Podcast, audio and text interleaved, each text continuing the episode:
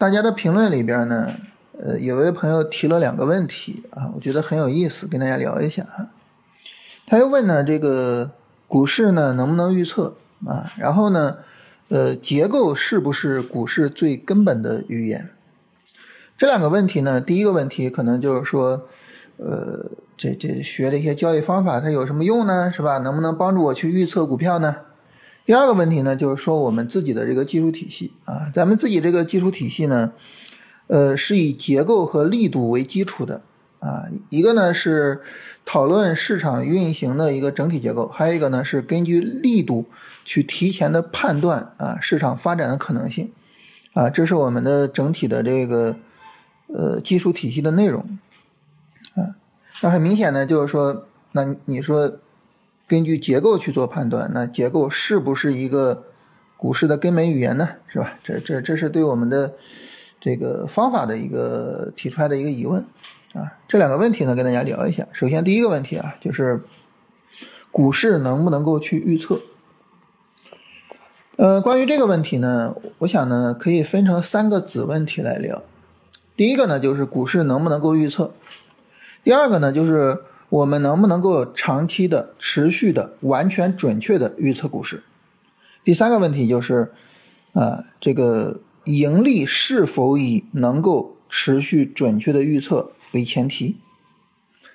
其实我把这三个子问题一抛出来，大家就知道我是什么意思了，是吧？啊，但是我们还是详细的来聊一聊啊。首先第一个问题，股市能不能够预测？答案是肯定的，肯定是可以去预测的。对吧？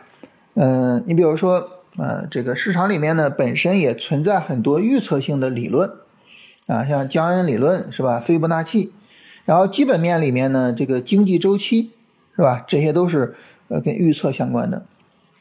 然后呢，我们的任何的市场观点，它其实呢，呃，也都包含着一些预测的成分啊。你比如说，巴菲特说我看好苹果，对吧？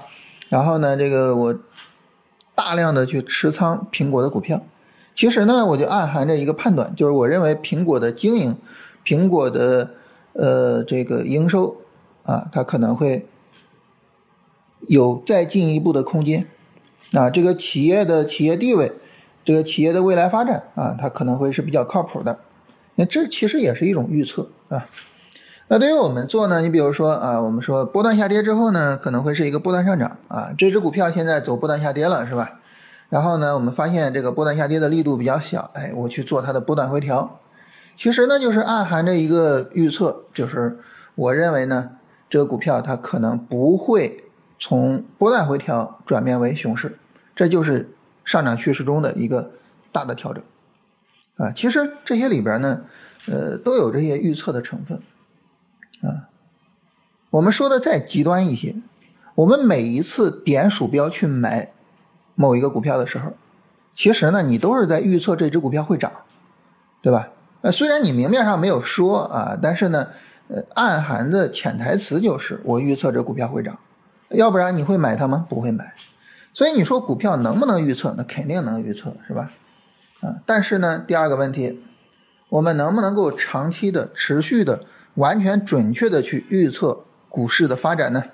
答案肯定是不可能嘛，对吧？啊，巴菲特买了这么多股票，也不是每个股票都赚钱的呀，啊，他也有很多赔钱的股票呀，甚至于呢，他有些时候为了扭亏啊，这个他会到公司当董事长，然后呢去呃敦促国会去出台一些跟这个行业相关的法法案，然后这个帮助这个行业帮助他。持股的这家企业走出泥潭，是吧？老人家为了挣钱也也很不容易的，是吧？所以没有人能够准确的去预测清楚啊。尤其是什么呢？就是我们之前聊过哈，周期越短，预测所追求的精准度越高，那么这个预测正确的可能性以及呢持续性都会大幅度下降。你去预测明天啊，股市是涨还是跌，谁也预测不出来，是吧？那谁也预测不出来。你说明天上证指数涨还是跌，涨多少个点，跌出多少个点，谁也预测不出来，对不对？啊，所以呢，这个长期的精准预测是不可能的。当然，第三点就是如果我没有办法长期的精准的预测市场，那么我还能赚到钱吗？啊，当然是可以赚到钱的啊，当然是可以的。那你说我怎么赚到钱呢？首先第一个就是有概率啊，对吧？我没办法完全精准的预测，但是我有一个预测的概率啊。呃，那如果说呢，我的预测概率能够在百分之五十以上，我是不是就可以赚到钱呀？对吧？这是第一点。第二点呢，我们考虑哈，哎，它还有一个什么问题呢？就是我赚钱的时候赚多少钱，赔钱的时候赔多少钱，对吧？那如果说呢，我赚钱的时候赚一百块，赔钱的时候赔一块，我成功率都不用百分之五十，我成功率百分之十我都赚死了，对不对？我只需要成功率百分之十就可以了。所以它还有一个什么问题呢？就盈亏比的问题。还有第三个，我赚钱的时候是什么仓位？我赔钱的时候是什么仓位？对吧？哎，我我赚钱的时候下一百万，赔钱的时候下一万块钱，成功率百分之十就可以了，对不对？啊，当然大家说这个盈亏比我们好理解，那你又不知道你后边你能赚钱还是赔钱，这个这个仓位你怎么去确定啊？很简单啊，你比如说，这个牛市重仓，熊市轻仓，甚至不做，这就能够提升我们盈利时的仓位，降低我们亏损时的仓位啊，对吧？啊，正好今天还跟一位朋友聊到说这个交易的成功率的问题，他说这个一时的交易的成功率其实会误导我们啊，你在牛市成功率哇高了去了，你就觉得哇我这个成功率，那我怎么不得奔这个这个。啊！但是你一到熊市，你发现成功率特别差。我说：“那你要这样，那你为什么不是说熊市就不做了，或者是少做呢？是吧？”啊，所以首先是一个概率问题，在概率问题上啊，如果说我们能够持续的稳定的使用一种方法，那么只要我们的呃这个整体的交易的数学期望是大于零的，我们持续下去就能赚钱。你不需要每次都对，你只需要整体是对的就可以了。啊，这是我们第一个就是能够赚钱的一个角度，就是概率这个角度。第二个能够赚钱的角度是什么呢？就是时间呀。啊，这个时间呢，尤其是什么呢？尤其是要和大周期的技术分析，啊，要和基本面去结合。啊那如果说呢，一家企业啊，我们对它的基本面非常的看好，或者是某一个行业，我们对它的基本面很看好啊，虽然它现在可能陷入一定的市场困境，啊，在波澜回调也好，甚至呢在熊市也好，但是呢，我们坚信它未来能够涨起来。这种情况下呢，我们就可以去看啊，它它的大的调整有没有大的这个底部的结构？你比如说它熊市，熊市，那么它有没有周线级别的结构？啊，如果说有的话，那这个时候呢，我们就可以慢慢的啊，以布局的方式去投资它，啊，然后呢，然后就是与时间做朋友。我不知道它明天能不能涨，啊，但是呢，三个月之后它很可能涨，一年之后，哇，它这就这这非常非常大的可能会涨，三年之后肯定挣钱。那在这种情况下，那我就慢慢投就可以了，对吧？所以。啊，赚钱的第二个呢，就是以时间去换空间。就在这一点上呢，巴菲特有一个非常经典的论述啊，就是说，这个在股市里面呢，无风险收益率是股市的地心引力。还有一个呢，就是这个企业的 ROE 的水平，也就是这个企业经营所带来的业绩回报的水平。啊，那么他们呢是会就整体上拽着。股票去走的，啊，你跌的多了，你就要涨；你涨的多了呢，你就要去跌。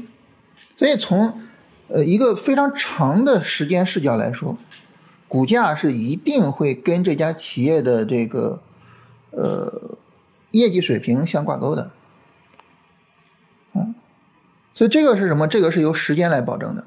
你说明天啊，这个股票涨也好，跌也好什么的，它跟业绩没关系，但是明年。那就不一样了，三年、五年、十年，你时间周期越长就越不一样。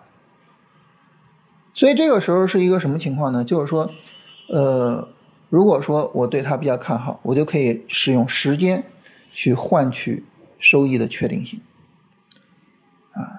所以就是这两种方式，这两种方式呢，也和我们之前聊过一个内容啊，我们之前聊进场的两种方式，大家可以找一下那个音频，跟它是不谋而合的啊，就是概率是一个，时间是一个，这两个东西能够帮助我们去获取利润，我们不需要准确的去预测市场啊，我们只需要有概率，或者说我们只需要有耐心啊，这两个东西有一个就可以。这是回答第一个问题啊，就是股市能不能预测啊？能预测，但是呢没有办法完全准确，没有办法持续准确。但是幸好啊，这个盈利不盈利也和预测的准确性没有什么太大的关系啊。这是第一个事情。第二个问题啊，就是这位朋友问说，老师，这个股市最根本的语言是不是结构？这个呢，我们只能说就是。把股市换成价格运行，是吧？因为股市这个东西呢，它比较复杂，啊，宏观的因素是吧？基本面的因素、情绪的因素，啊，还有价格本身的因素，那比较复杂，啊。但是呢，如果说我们仅就价格走势而言，结构是不是价格运行的最根本的语言呢？呃，关于这个问题呢，就是其实不同的这个技术分析的一个。东西呢，它也会给出来不同的一个视角，啊，你比如说，你从指标的角度啊，我我用均线啊，用金叉死叉，那这个时候呢，价格的结构对于我来说不重要，对于我来说重要的是什么呢？就是均线的状态，对吧？所以关于这个问题的回答，只能说大家各有各的不同的回答，在这里呢，就要提到，就是技术分析呢有各种派别。啊，你像这个指标啊，这本身就是一派。我刚才提到预测是吧？江恩啊，斐波那契啊，这是一派。啊，你像对于他们来说呢，这个价格结构可能就没有那么重要。但是呢，呃，还有你比如说形态学，形态学这个东西呢，那么很明显啊，什么双底双顶、头肩底头肩顶这些，很明显就是他们会比较重视走势结构。还有一派是什么呢？就是我我自己给他们一个名字啊，我称之为，呃，整体建构派，就整体去讨论这个市场是怎么涨的，怎么跌的，啊，这种理论呢，就是，呃，像道氏理论啊、波浪理论、缠论啊，都属于是这样的理论。对于这样的理论来说呢，结构也是极其重要的，因为整体的市场的运行是围绕着结构来的。所以呢，你要说这个结构是不是最根本的语言？我觉得这里边呢，就取决于就是你从哪一派的角度来聊这个事情。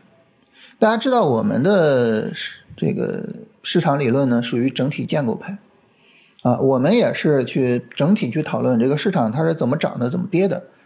所以呢，对于我们来说，那么结构是至关重要的啊，理解市场结构，理解市场的运行状态，理解现在市场在干嘛。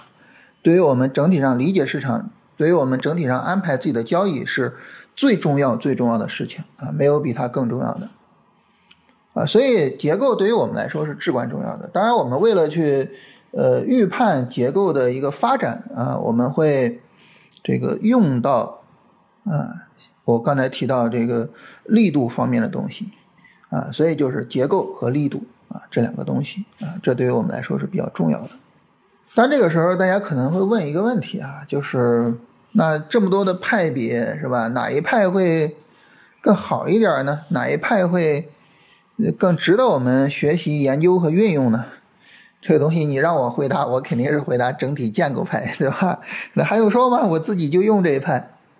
但是为什么呢？我最近琢磨了一下哈，我我我不知道我琢磨的对不对啊？因为说实话，才疏学浅啊。接触的东西呢没有那么多，然后对于这些东西的理解也没有那么深刻。当然我自己琢磨这个事儿哈，你看这个技术分析啊，就是研究价格。研究价格这个东西呢，它是最早从道氏理论开始的，啊，而且呢，道氏理论对于价格的研究，真的是它提供了非常非常富有洞见、富有智慧啊，特别了不起的东西，啊。然后呢，这些东西呢，这个就是怎么说呢？就帮助当时查尔斯道啊，对市场做出来了非常多的一些精准判断啊，包括当时这个准确的判断二九年的熊市是吧？啊，做出来了非常多的这些非常精准的判断。但是呢，人们不满足于道氏理论，为什么呢？就当时就说哈，嫌它太慢了。哎，这个嫌太慢了，就这一句话就就了不起了哇！人们就开始研究那些比较精准的，或者说能够更早的、更提前的判断方法。道氏理论呢，它是活跃于二十世纪初期啊，这二三十年代。到后面呢，到一九四八年，啊，有一本书出版啊，这本书非常经典啊，叫《股市趋势技术分析》。你一听这个名字啊，你就会以为，哎，这本书它是不是顺着道氏理论的脚步啊，去研究我怎么顺势而为的呢？是这样吗？但是你打开这本书的目录，你就愣了，你会发现这本书只用了一章介绍道氏理论。然后呢，就开始去批评啊，说道氏理论的缺点有哪些，然后就开始去研究那些反转结构，头肩底啊、头肩顶啊，或者什么什么的。所以，其实《股市趋势技术分析》这本书啊，我认为它不应该叫趋势技术分析，它应该叫形态学技术分析啊，因为它研究的都是那些反转和终极形态。所以，人们就从就就短短的十几年的时间啊，就就钻进了这些特别细的东西里边，就出不来了。然后后来呢，更更更了不得的是什么呢？就是电脑出现了。电脑出现之后呢，就人们开始怎么样呢？人们开始去研究这个，呃，那些各个周期的走势图，开始去研究各个的指标，啊，其中呢比较典型的，像这个威尔斯威尔德，他一辈子写了一百多个指标。一百多个指标，什么概念？哼 是吧？我们一个电脑屏幕都装不下。嗯，一辈子写了这么多，就是为了去探究价格涨跌的这种简单的、准确的判断条件。啊，这些东西越发展，我们会发现呢，就是我们距离市场真正的运行越远。所以在上世纪七八十年代之后啊，这个技术分析盛行之后，就基本上在主流投资界销声匿迹了。啊，销声匿迹就是真的不夸张哈，就是现在你比如说你在主流投资界里面你看到的那些跟投资相关的论文，啊，你比如说你到知网上去去搜索跟投资相关的论文，啊，跟技术分析有关的非常的少。非常非常的少，啊，那么宏观分析当然是特别多的，然后呢就是量化，啊，然后就是价值投资，啊，就是这些东西是比较多的，但是跟技术分析相关的非常少。那为什么呢？我觉得就是当你越钻研越细的时候，你会发现一个问题，什么问题呢？就市场的随机性太强了，以至于。你会怀疑它是不是就是一个完全随机的东西？我们刚才说了嘛，是吧？市场没有办法持续准确的预测的，嗯，你去预测明天市场是涨还是跌，没办法的。你比如说，你像茅台这么牛的一只股票，对不对？你把茅台所有的 K 线拿出来，你会发现它的阴阳线和阴线的数量差不多，不可思议是吧？你可以自己去做一下，阴阳线的数量没有差太多。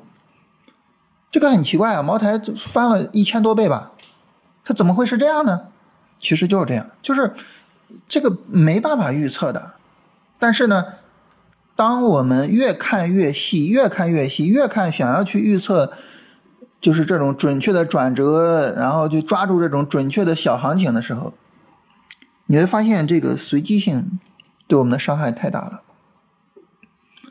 啊，我我我自己。这个亲身经历哈，呃，一位搞量化特别牛的朋友啊，然后使用 AI 去预测股市，一比一的盈亏比，百分之五十的正确率；二比一的盈亏比，百分之三十三点三三的正确率；三比一的盈亏比，百分之二十五的正确率，就是非常非常的精准的，就是预期收益就是零非常随机，就是所以这个时候呢，技术分析就懵了，整个就懵了。